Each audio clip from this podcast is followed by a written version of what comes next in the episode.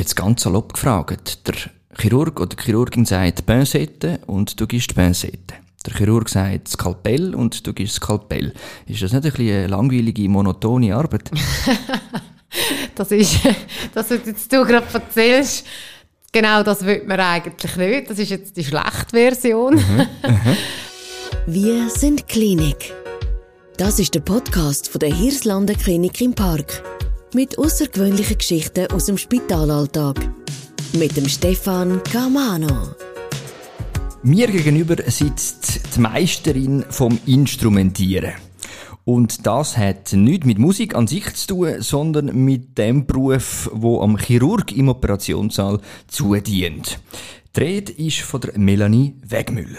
Sie ist 39, ursprünglich aus Winterthur im Kanton Zürich, ist gelernte Pharmaassistentin und Fachfrau Operationstechnik und leitet den Operationssaal in der Klinik im Park. Leben tut sie im Kreis 5 im Kanton Zürich und lebt mit ihrem Lebenspartner und ihrer fünfjährigen Tochter Navina. Herzlich willkommen, Melanie. Hoi, Stefan. Wie fühlst du dich? ja, äh, das ist nicht mein Alltag, den ich da mache. Ja. Darum ja, äh, bin gespannt, aber freue mich jetzt gleich drauf. Genau das ist das Wesen von dem Podcast und ich habe mit dem Podcast die Möglichkeit einzutauchen in einen Alltag, wo ich und die Zuhörerinnen und Zuhörer eben auch nicht kennen. Fachperson Operationstechnik. Was macht eine Person im Operationssaal in der Operationstechnik ganz genau? Ja, wir haben verschiedene Aufgabenbereiche, wo wir zuständig sind. Aber als erstes würde man sicher sagen, dass wir hauptsächlich für Vorbereitungen alles mhm. machen müssen für den Patienten, das heißt pro Eingriff. Mhm. Also das heißt alle Instrumente, also die Siebe, die wir im Lager haben, im Sterillellager, mhm. all die zusätzlichen Sachen, die es noch braucht dazu, mhm. wir vorrichten und vorbereiten, meistens alles schon am Tag vorher, außer das sind natürlich Notfälle.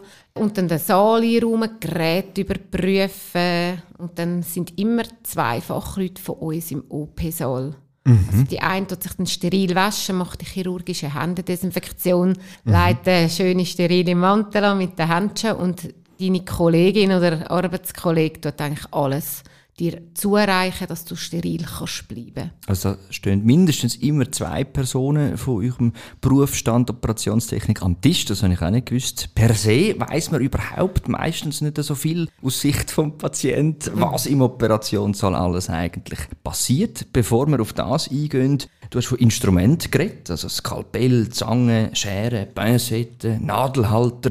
Also Klinik im Park hat eine sogenannte Zentralsterilisation, genau. wenn ich das richtig verstanden habe korrigierst mich ja, bitte, ist richtig, Dort werden die Instrumente quasi sterilisiert, zuerst gereinigt, aufbereitet, ja. so dass man sie grundsätzlich kann wiederverwenden kann. Genau. Äh, und dann gibt es aber einen Teil von den Instrumenten oder vom Instrumentarium, wo man nicht kann wiederverwenden kann. Gibt auch, ja. So alles so Hohllumen-Sachen, die wir mit genau. Ja. Jetzt ganz salopp gefragt. Der Chirurg oder die Chirurgin sagt Pincette und du gibst Pincette. Der Chirurg sagt Skalpell und du gibst Skalpell. Ist das nicht ein bisschen eine langweilige, monotone Arbeit? das ist, das, was jetzt du gerade erzählst, genau das will man eigentlich nicht. Das ist jetzt die schlechte Version. Mhm, mhm. äh, weil eigentlich sollten wir einem Chirurgen einen Schritt voraus sein. Das macht unsere, wie soll ich sagen, unseren Job ja spannend, weil wir ja mitschauen und mit können verfolgen, wo er ist, in welcher Schicht und was für ein Gefäß. Und was er jetzt wird brauchen mhm. und eigentlich ein guter Ops läuft ohne Kommunikation ab. Mhm. Er sollte eigentlich nichts sagen, was er braucht. Mhm. Das ist eigentlich spannend auch daran, das Miteinander. Mhm. Spannend, was du sagst. Bedingt aber, wenn man quasi immer einen Schritt voraus möchte, will sie, dass ihr, und wir gehen nachher auf die Ausbildung mhm. Äh, von euch noch zu sprechen, weil ich das sehr spannend finde, bedeutet, dass du eigentlich den Operationsverlauf von dieser Operation musst kennen Ja, genau. Also wir lernen in der Ausbildung Operationsabläufe pro also Schichten und Nervennebenstrukturen mhm. und die dazugehörige Instrumentarium, das haben wir wirklich sehr breit gefächert über alle Fachgebiete, die es eigentlich gibt. Ja, das ist äh, unser Job, genau, ja. Also nicht mit einfach auf Kommando das Genau. zudienen, was man einem sagt. Spannend. Etwas, was ich mich selber als Patient immer gefragt habe, man erlebt als Patient meistens der Operationssaal nicht im Wachzustand, glaube ich zumindest. Jetzt liege ich als Patient im Spitalzimmer, werde abgeholt vom Pflegefachpersonal und wird im Operationstrakt übergeben als Operationsteam von dir. Was passiert ab dem Moment ganz genau? Ja, also das Empfangskomitee ist sicher die Anästhesie und der Lagerungspfleger, Ja. wo zuerst wieder mal durch die Checkliste durchgeht, dass wir da auch den richtigen Patient in der Hand haben. Und dann wird die Vorbereitung geschoben mit der Anästhesietruppe, mit dem ganzen Team. Und dort wird nachher die Anästhesie eingeleitet, halt je nachdem, eben, wo er operiert, kommt er eine Vollnarkose über oder sonst eine Teilanästhesie, wo er eben dann aber gleich auch wach ist, aber zum Beispiel nur die Beine betäubt sind. Okay, Genau, das ja. gibt es also auch, ja. Wie viele Fachpersonen sind da involviert im Operationssaal? Muss ich gerade schon erzählen. sind es ja so viele? ja, sind schon ein paar. also von der Anästhesie ist ja ein Arzt und Pflege, eine Lagerungspflege und von uns zwei dann noch Chirurgen mit einem Assistent. Also ich sage, etwa acht Leute sind sicher immer dabei. Wow, Ja, das ist viel. ja. Du hast vorher von Nicht-Kommunikation geredet, beziehungsweise von nonverbaler Kommunikation, dass alles eingespielt soll verlaufen und jeder weiß, welchen Handgriff dass er muss einsetzen muss. Was herrscht im Operationssaal äh, so für eine Ambiance? Also ich liebe sie. Ja, das Gefühl. manchmal, manchmal mehr, manchmal weniger. Aber äh, es ist sicher ein Umgangston, sage ich jetzt mal, anders. Wieder vielleicht, glaube ich, auf einer Station. Es ist natürlich auch manchmal eine angespannte Situation, natürlich je nachdem, wie es dem Patient geht. Oder wie herausfordernd und schwierig das natürlich auch ist. Und darum, also man sagt jetzt nicht Dank und Bitte den ganzen Tag, das ist es nicht. Also man Ja. muss sich noch ein bisschen, wie soll ich sagen, ich glaube, ein Fell auch aneignen oder mitbringen, dass man das auch übersteht im Tag, dass ein bisschen rauerer Ton herrscht. Das gibt es manchmal auch. Aber nicht. Also wir lachen sehr viel und sind, wir versuchen zu allen freundlich Ja. zu sein. Ja. Etwas, was ich mir in der Vorbereitung von dem Gespräch immer schon gefragt habe, ist, du hast vorher von Checklisten geredet. Genau. Das sind ja so viele verschiedene Instrumente, äh, so viele verschiedene Tupfer. Ich weiß gar nicht, kann man das irgendwie beziffern? Wie viele Instrumente muss man denn da kennen? Sind das Hunderte, sind das Tausende? Ja, also mehr wie, ja. Mehr wie also tausende Instrumente. Ja, sind Ähm, schon mehr. Das Horrorszenario, wo viele im Kopf haben, dass irgendein Tupfer, irgendein Instrument im Körperinneren bleibt und vergessen geht. Wie wahrscheinlich ist das? Also ich hoffe in der heutigen Zeit nicht mehr. Aber äh, also wir haben ja eben die Dokumentationen, wir arbeiten auch mit Vier-Augen-Prinzip. Wir müssen unsere Unterschrift hergeben und wir müssen dreimal erzählen. Also die Wahrscheinlichkeit, dass etwas drin bleibt, eben also ich habe es noch nie miterlebt, Gott Ja. sei Dank. Aber Ja. ich glaube, wir sind auch nur Menschen und es kann auch sicherlich immer wieder ein Fehler passieren, aber es Mhm. Und ist drum- gewährleistet durch die Dokumentation. Genau, und darum auch die Checkliste. Ja, okay, genau, das, das beruhigt mich, muss ich jetzt sagen. jetzt, wenn wir auf deine Berufswahl gehen, ich habe vorher eingangs erwähnt, du bist ja eigentlich das erste Mal gelernte Pharmaassistentin gewesen. Deine Mutter ist Dentalhygienikerin, dein Vater Polizist. Du hast zwei Schwestern. Was äh, machen die beruflich? Die sind gar nicht im Sozialen, die sind eigentlich beide im Verkauf. Im Verkauf. Wobei, das Ja. kann durchaus auch Ja. so sozial sein. Genau. Ähm, und wieso hast du dich denn zuerst für Pharmaassistentin entschieden? Ja, also eben Theo, ich bin mit 15 halt aus der Schule gekommen, aus der Sek und dort mal. Theo, das ist halt erst auch, also hast du noch nicht so früh können machen, ist ja auch erst ab 18 und über den zweiten Ausbildungsweg, aber ich hatte das gar noch nicht im Kopf gehabt, wirklich nicht, ich habe das auch gar nie etwas, etwas gesehen oder so von diesem Job. Und Pharmaassistentin, eben, ich glaube Pharmazie hat mich auch schon sehr auch fasziniert, auch die Salben selber herstellen und alles. Und halt nachher einfach wollen eine größere Herausforderung mit mehr Verantwortung. Genau, ja. Du bist ja äh, doch dann nach der dreijährigen Berufslehre als Pharmaassistentin in der Apotheke Odeon, am äh, wunderschönen Zürichsee Genau. fast, muss man sagen. Bist noch zwei Jahre im Beruf geblieben, in Oerlikon, in einer Apotheke, und dann hast du ständig eben entschieden, eine dreijährige Ausbildung zu machen, eine höhere Fachschule, als Fachfrau Operationstechnik am Universitätsspital Zürich. Noch dazu mal. Du hast vorher gesagt, du hast dir nicht genau können vorstellen, was jetzt das genau bedeutet, Operationstechnik. Woher der Sinneswandel von der Pharmazie auf Einschwelle aufgeschnittene Körper und Menschen zu sehen? Ja, aber ich bin einfach nicht mehr zufrieden gewesen in dem Job, den ich gemacht habe. Habe im Tram so ein Plakat gesehen, dass die noch Studierende suchen. Und einfach nur schon das Bild, das ich sehe, wie die angelegt ist, Ja, habe ich gefunden, ui, das sieht noch spannend aus. Und bin an so einer Infoveranstaltung am Abend. Und einfach wie das ganze Aufbau war und was meine Kompetenzen, die ich nachher wird haben und lernen dort, das hat mich so fasziniert. Ich habe gesagt, ich muss es einfach versuchen. Ja. Auch wenn der Bewerbungsgang nicht ganz einfach ist, aber ich versuche es jetzt. Ja, und hast es noch geschafft. Und hast es tatsächlich geschafft. Hast du dann noch geschafft, ja. Du hast jetzt das Zulassungsverfahren angesprochen. Ich habe mir das einmal angeschaut. Das ist ziemlich heavy. Das ist einerseits ein Eignungstest, das sind Eignungspraktikas, ein Portfolio, ein Dossier, eine Selbstbeurteilung muss man machen, ein Eignungsgespräch dann am Schluss, also ein mehrstufiges Zulassungsverfahren. Wie hast du das erlebt, so all diese Schritte, bis du endlich mal gewusst hast, ob du überhaupt Operationstechnik kannst studieren? Ja, bei mir ist es noch ein bisschen nochmal anders abgelaufen, weil ich noch von der alten Schule mhm. bin. Aber ich hatte auch mehrere Prüfungen gehabt und noch Gespräche mit Psychologen. Schon sehr auch herausfordernd. Ich glaube, Pharmaassistentin ist mir zu gut gekommen, um eine mhm. gute Grundkenntnis zu haben, eben in Anatomie und so Sachen. Äh, aber schon auch sehr belastend. Vor allem eben die Gespräche mit den Psychologen ist äh, belastend mhm. Ja, Also man läuft raus, man hat keine Ahnung, irgendwie ist jetzt das gut oder eine schlechte Mhm. Antwort gewesen. Ja, es ist natürlich, also ich glaube, man muss man muss auch den Ehrgeiz haben, dass man den Bewerbungsprozess Mhm. durchmacht.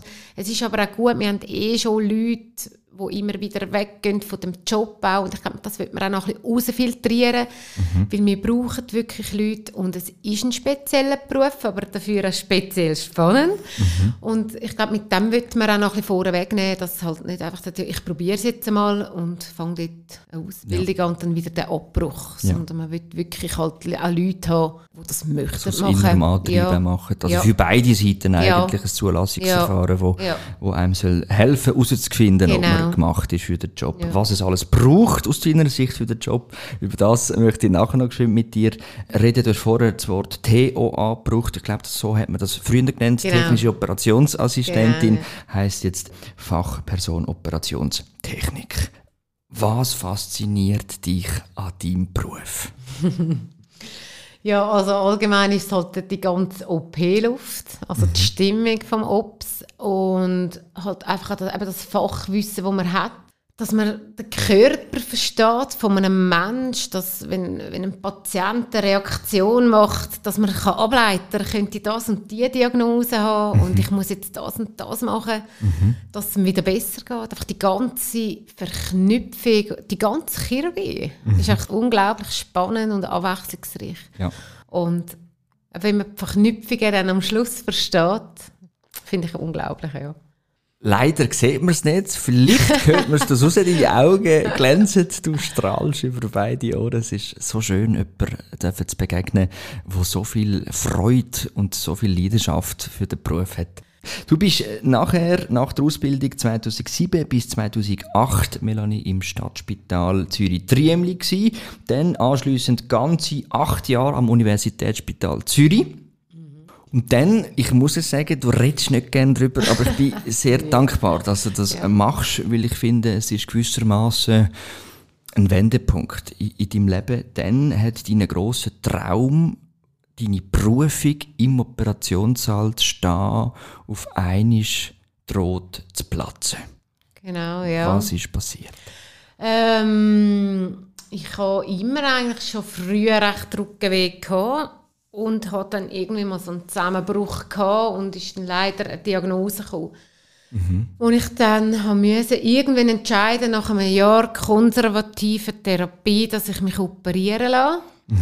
Also ich habe jetzt auch eine Bandscheibenprothese und halt durch die Diagnose hat man auch mir gesagt und nahegelegt, dass ich meinen Job wird in Zukunft nicht mehr darf ausüben und ich mich soll umschulen lassen.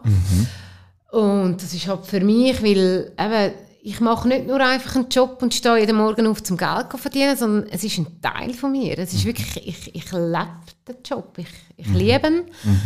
Und darum ist auch ein Teil von mir dann gegangen.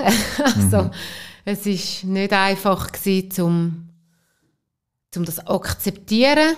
Und habe ich auch nie ganz 100 Prozent. Ich habe immer so einen Strohhalm gehabt, um zu schauen, wo, was könnte ich noch machen. Vielleicht noch Anästhesie, dort muss ich weniger statisch stehen. Irgendwie so Ausweg gesucht, wo kann ich im Ops bleiben. Dann bin ich irgendwann mal noch bei der Kardiotechnik gelandet. Darum, ich habe, wie, ich habe das wie nicht geschafft, um zu sagen, tschüss Ops und ich gehe jetzt in ein Büro oder irgendwo hin. Ja. Was ist dir in dieser Phase alles durch den Kopf, durchs Herz, durch die Seele gegangen? Hadert man da mit sich selber, mit dem Leben? Fragt man sich, wieso ich? Was, wie ist dir das gegangen? Ja, alles. Also am am Anfang, ich meine, hast du deine Gesundheit, die du ein Stück weit verloren hast und dann auch noch, auch noch deinen Job sozusagen. Also hast du beides nicht mehr, also sprich eigentlich nichts. Und das hat mich schon äh, am Anfang in eine Stimmung hineingebracht, die ich von mir selber sicher nicht gekannt habe. Aber ich kann mir sagen, ich habe die 50-50 Chance. Entweder bleibe ich frustriert und brülle dem hinten rein oder ich kämpfe. Du hast dich fürs Kämpfen Genau. entschieden und da bin ich und sind wir alle sehr froh drum. Und das Kämpfen hat aber bedeutet im 2015, dass du dich für eine Wirbelsäuleoperation bei deinem Arbeitgeber dazu mal, ja, der Universitätsspital Zürich, entschieden hast. Wie ist das, wenn man auf einen ist, auf der anderen Seite liegt, muss ich fast sagen, und Kontrollen abgibt und von den Menschen operiert und betreut wird, wo man eigentlich vom Alltag kennt? ja, ist nichts Einfaches. Du bist wahrscheinlich keine einfache Patientin. Was bedeutet das konkret? Ja, es ist halt, wenn man, wenn man sich selber jemand anderem wie muss übergeben und eigentlich die Verantwortung jemand anderem gibt, wo man schon selber kontrolliert. Ist schon ein spezielles Gefühl. Aber ich habe ja das Team selber ausgesucht, darum ist es ein bisschen einfacher Dein. Operationsteam hast du Genau. selber ausgesucht. Wahnsinn. Aber ähm, es ist für uns sicher kein einfacher Part, weil man sonst eben, wie du sagst, auf der anderen Seite steht. Ja. Aber man muss. Man muss, Ja. und du hast auch das nicht dem Zufall überlassen, sondern eben, wie ich jetzt gerade feststelle, dein Team selber zusammengestellt. Es ist gut gekommen, es ist gefolgt von einer langen Rehabilitationsphase und dann, das finde ich ganz spannend, im Mai 2016 hast du dich dafür entschieden, eine dreimonatige Auszeit zu nehmen und 12.000 Kilometer Entfernung auf dich zu nehmen und auf die Hawaii-Inseln zu Genau. fliegen. Wieso Hawaii? Ja, aber ich habe so viel irgendwie erlebt mit dem Ganzen, so Rückschläge und alles. Und ich habe dann gefunden, jetzt brauche ich einen Break. Und habe geschaut, wo ist es schön.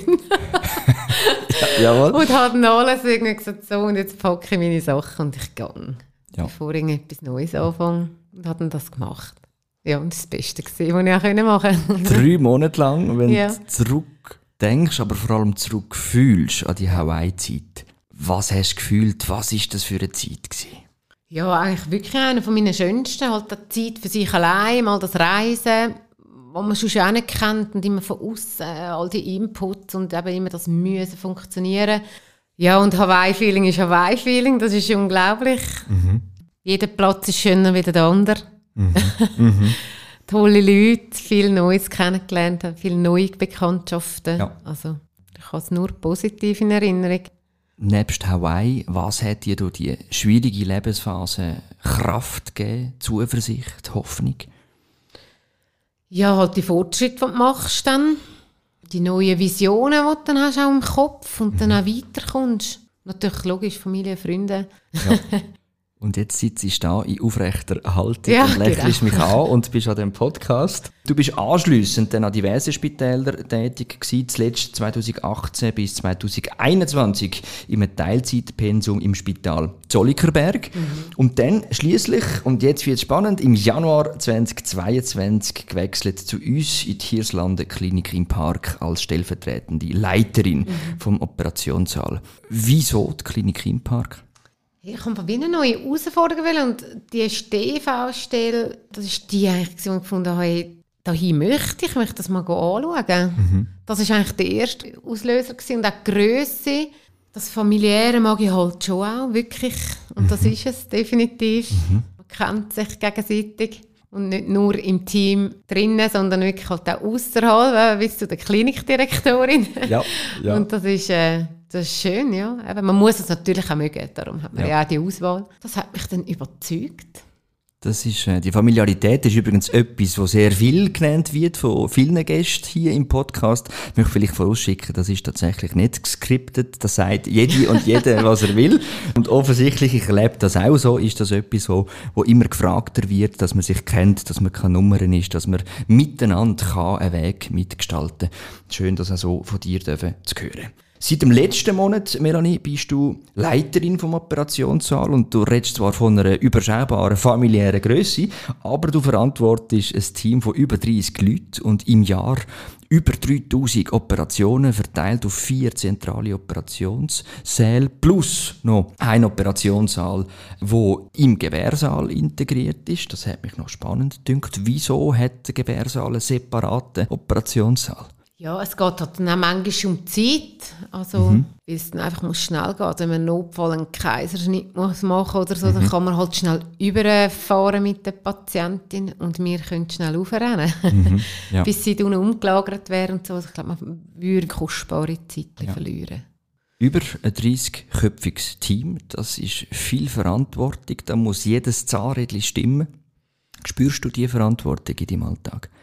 Ja, spürt man schon. Also, man will es ja gut machen. Darum äh, es ist sicher viel Arbeit, aber auch schön, wenn man miteinander darf arbeiten und auch mit jedem Einzelnen, oder? Dass jeder Einzelne kennst und auf ja, individuell willst du auch eingehen. Es ist ja nicht einfach nur ein, ein Führen, wo du sagst, ich tue ein Unternehmen führen. Also an erster Stelle kommen die Mitarbeiter. Ich bin zwar in der Sandwich-Position und habe Verantwortung auch für das Unternehmen, aber äh, das Bedürfnis für sie ist auch wichtig, weil ohne, ohne sie bin ich ja niemand. Darum Du hast Ziel ist, dass sie lange bleiben und zufrieden sind, ja. gerade in dem Beruf, wo Fachkräftemangel herrscht, äh, auf das kommen wir jetzt gerade zu sprechen. Du hast vorhin gesagt, du sagst als Patientin eklig. Wie bist du als Chefin?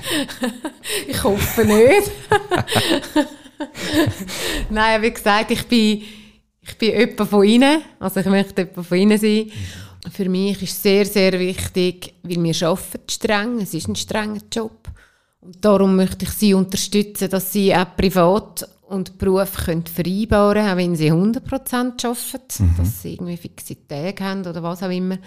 Ja, nicht, dass ich sie ausbrennen lasse, aber dass sie einen guten Arbeitsplan bekommen. Das ist für mich schon wichtig und gemeinsame Ziele, wo man daran arbeiten können und auch individuelle. Ja. Ja. Ist denn euer Beruf vereinbar mit Familie, mit Privatleben? Ihr macht ja 24 Stunden Dienst, beziehungsweise von der Schichten her ist ein 24-Stunden-Betrieb. Lässt sich das denn vereinbaren? Wie machst du das beispielsweise selber mit deiner fünfjährigen Tochter? Ja, also es kommt auch darauf an, was für ein Spital du schaffst. Oder? Wir haben sicher Schichten. Das ist so. Es kommt aber halt darauf an, wie viele Schichten hast du in einer Woche oder wie du halt das zusammensetzt. Ist noch ein bisschen. Es ist sicher, wenn du Nachtdienst hast und alles, ist natürlich nicht sozial. Das ist ja so. Darum eben finde ich wichtig, dass man dann dort einen gewissen freien Raum hat oder eben jemand als Vorgesetzter auch hat, der Acht drauf gibt, oder? Dass man sagt, hey, sie brauchen dort einen Raum. Oder ein bisschen Spielraum selber, um auch können mitbestimmen Oder sogar eben, es gibt auch Orte, wo du selber den Dienstplan darfst mitgestalten Ich glaube, so kann man es schon vereinbaren. Aber sonst rein von den Schichten ist sicher nicht äh, so, wie jemand, der vom 8. bis zum 5. schafft. Das ist Tatsache. Da hat man natürlich Freude daran, wenn man eine Chefin hat wie dich, so empfinde ich dich auch im Alltag, wo das selber eben auch vorlebt. Du hast, glaube ich, einen Mami-Tag und es gibt dann noch einen Papi-Tag und ihr teilt euch die Betreuung von der Navina ihr euch teilen. Genau, ja. also sonst wäre es auch nicht möglich. Ja. Weil ich fange am 7 Jahren an zu arbeiten. Ja. Der Kindergarten noch nicht offen. ja, das kennen viele, Ja, die Situation. genau, Ja. Mhm. genau. Und Darum, also er bringt noch Wein und ich hole sie. Wir Ja. tun uns jetzt so ergänzen. Genau. Wie vorher erwähnt, der Fachkräftemangel der ist in aller Munde. Es wird immer schwieriger, Gesundheitspersonal, spezialisiertes Fachpersonal generell zu finden. Die Generation Z, das sind die, für alle, die jetzt zuhören, die 1996 bis 2012 plus minus sind geboren. Das finde ich bemerkenswert. Genau die Generation, die jetzt in die Karriere, jetzt in die Arbeit einsteigt, die wollen nicht einfach nur arbeiten, wie du vorher gesagt hast, fürs Schaffen oder fürs Geld, sondern die wollen einen Sinn dahinter zu sehen. Was ist für dich die Sinnhaftigkeit von deinem Beruf? Dass man ein Ziel hat mit dem Patienten, und zwar, dass man mitbeteiligt ist, um seine Krankheit oder seine Diagnose zu verbessern. Mhm. Das ist jeden Tag etwas Schönes, wenn man sieht, dass es jemandem wieder besser geht. Und das sieht man, und das ist, glaube ich, das Schöne an deinem Beruf, korrigiere mich, man sieht das relativ unmittelbar, was du mit deiner eigenen Willenskraft, mit deinem Können, mit deinem Handwerk am Schluss vom Tag erreicht hast, nämlich wenn eine Operation beispielsweise erfolgreich vonstatten gegangen ist. Das muss etwas wunderschön Erfüllendes sein. Ja, sicher. Eben, es geht dann weiter für den Patienten oder, mit Physio und allem, aber von unserer Seite her haben wir sicher den Part gemacht. Genau, ja. Wenn uns jetzt vielleicht angehende Mitarbeiterinnen und Mitarbeiter von dir oder Menschen, die sich interessieren für das Studium Operationstechnik zulassen, was würdest du sagen, was muss man an Talent, an Eigenschaften mitbringen? Also sicher grosse Neugier und eine Leidenschaft für den menschlichen Körper und eben für die Chirurgie. Sicher auch eine Flexibilität mitbringen. Und eben das Medizinische muss einem schon auch faszinieren. Genau. Und der Ops, wenn man noch nicht drin war, sollte man vielleicht schon vorne schnell mal reinschauen. Ja, da Wenn gibt es ja Möglichkeiten dazu. Genau. Ja. Äh, Was für ein Spektrum bietet die Klinik im Park rein chirurgisch an? Ich finde es aber recht viel. Also wir sind zwar klein, aber wir haben irgendwie zwölf verschiedene Fachgebiete und das ist gross für so ein kleines Haus, aber das macht es spannend. Durch die Belegärzte ist es natürlich auch eine Medizin, wo man nicht gerade seit gestern macht, darum sie, sie kennen sich gut aus und es ist wirklich eine Spitzenmedizin, die wir da führen. Und ja, es ist spannend, so abwechslungsreich, es ist nicht nur ein Fachgebiet. Du hast die Belegärzte angesprochen oder die sogenannten Partnerärzte, hochspezialisierte Chirurginnen und Chirurgen, die selbstständig sind und unsere Klinikinfrastruktur brauchen, um ihre Patientinnen und Patienten zu betreuen, zu behandeln oder eben zu operieren, in dem Fall, wo du schaffst. Wie ist so die Zusammenarbeit mit diesen Herren und Frauen, Professoren, die Erfahrung haben, die eine Karriere hinter sich haben oder immer noch, gibt es da divahaft Getue, einen rauen Ton? Erzähl mal ein bisschen aus dem, aus dem Nähkästchen. Wie ehrlich soll ich jetzt das sein? Nein, es ist eben überall. Es sind alle verschieden. Es sind wirklich alle verschieden. Aber es ist natürlich klar, durch ihre grosse Erfahrung, die sie mitbringen, haben sie natürlich auch grosse Erwartungen an uns, was sie natürlich auch dürfen. Aber das ist für uns natürlich heisst, auch zum Arbeiten fordert das uns natürlich noch mehr raus. Es macht es manchmal nicht gerade einfacher, aber ja, es ist auch verständlich. Wir haben natürlich sehr viele Belegärzte und darum, es ist ja dann nicht nur fünf, die so sind. Und darum, das, das ist wirklich die Herausforderung Ja. an uns, Ja. dass man da jedem gerecht wird. Und äh, da haben wir sicher auch unsere Sachen, wo, wo mitgebracht wird. Aber Ja. du, ich finde, Kommunikation ist das Wichtigste miteinander und da findet man Ja. eigentlich immer eine Lösung. Einen von diesen Belegärzten habe ich äh, gefragt, ich kann es nicht anders können, wie er dich empfindet am. Operationstisch. Die Rede ist vom Dr. Atul Suktankar. Er ist äh, Schulter- und Ellenbogenchirurg und Präsident von der Vereinigung Zürcher Belegärzte. Okay. Und wir hören doch mal rein, wie er dich empfindet. Melanie ist für mich eine hochprofessionelle und sehr freundliche Obsleiterin. Sie kann einerseits sehr empathisch auf Probleme der Leute eingehen, andererseits kann sie sich in schwierigen Situationen auch durchsetzen. Das sind die wichtigsten Bedingungen, damit man ein gutes Team im Operationssaal kann führen kann. Atul Suktankar, Schulter- und Ellbogenchirurg. Danke, Arthur. Auch das nicht Ja, abgesprochen. genau. Wie, wie hörst du dich da wieder? Ja, ist auch mal schön. Es ist halt noch schwierig, gell? auch wenn du in der neuen Funktion bist. Ich glaube, so die, die Feedbacks, die fehlen, glaube ich, manchmal natürlich auch. Also, mhm. ich tue das Team einmal auffordern, bitte sagen es mir. Ich möchte nicht, dass er genervt da rauslaufen und drei mhm. Tage denkt, oh Gott, was hat sie wieder gemacht? Mhm. Äh, ja, ich, ich muss auch lernen und kann nur äh, auf Ehrlichkeit und eben Feedback ja. hoffen. Darum, es tut gut natürlich, so etwas zu hören. Mhm. Ist klar, gehört jeder gerne. Schön. Für alle die, die uns jetzt äh, zuhören und denken, ja, das ist irgendwie noch spannend, ich würde Melanie Wegmüller gerne kennenlernen. Äh, das ist keine Dating-Plattform, sondern beruflich. oder eben der Bereichsleiter, der Markus äh, Huber. Äh, wir machen das relativ unkompliziert. Auch das ist äh, ein, ein Zeichen von der aktuellen Zeit. Wir möchten nicht irgendwie komplizierte, komplexe Bewerbungsverfahren, sondern das nennt sich bei der Klinik im Park komm und schau. Da kann man auf www.klinikimpark.ch auf die Webseite sich per WhatsApp bewerben oder eben ein unverbindliches Kennenlernen vereinbaren. Seit bald 20 Jahren stehst du im Operationssaal, Melanie. Wenn du zurückschaust auf all die Momente im Operationssaal, all die Chirurgien, all die Situationen, du hast auch im Notfall-Operationssaal geschafft. Gibt's, vielleicht gibt's mehrere, aber gibt's ein Patientenerlebnis, das dich prägt hat, das dich bis heute begleitet? Ja, also bis heute begleitet ist, also ich behalte es einfach in Erinnerung, aber nicht mehr, dass es mich natürlich so beschäftigt, wie mich tot beschäftigt hat.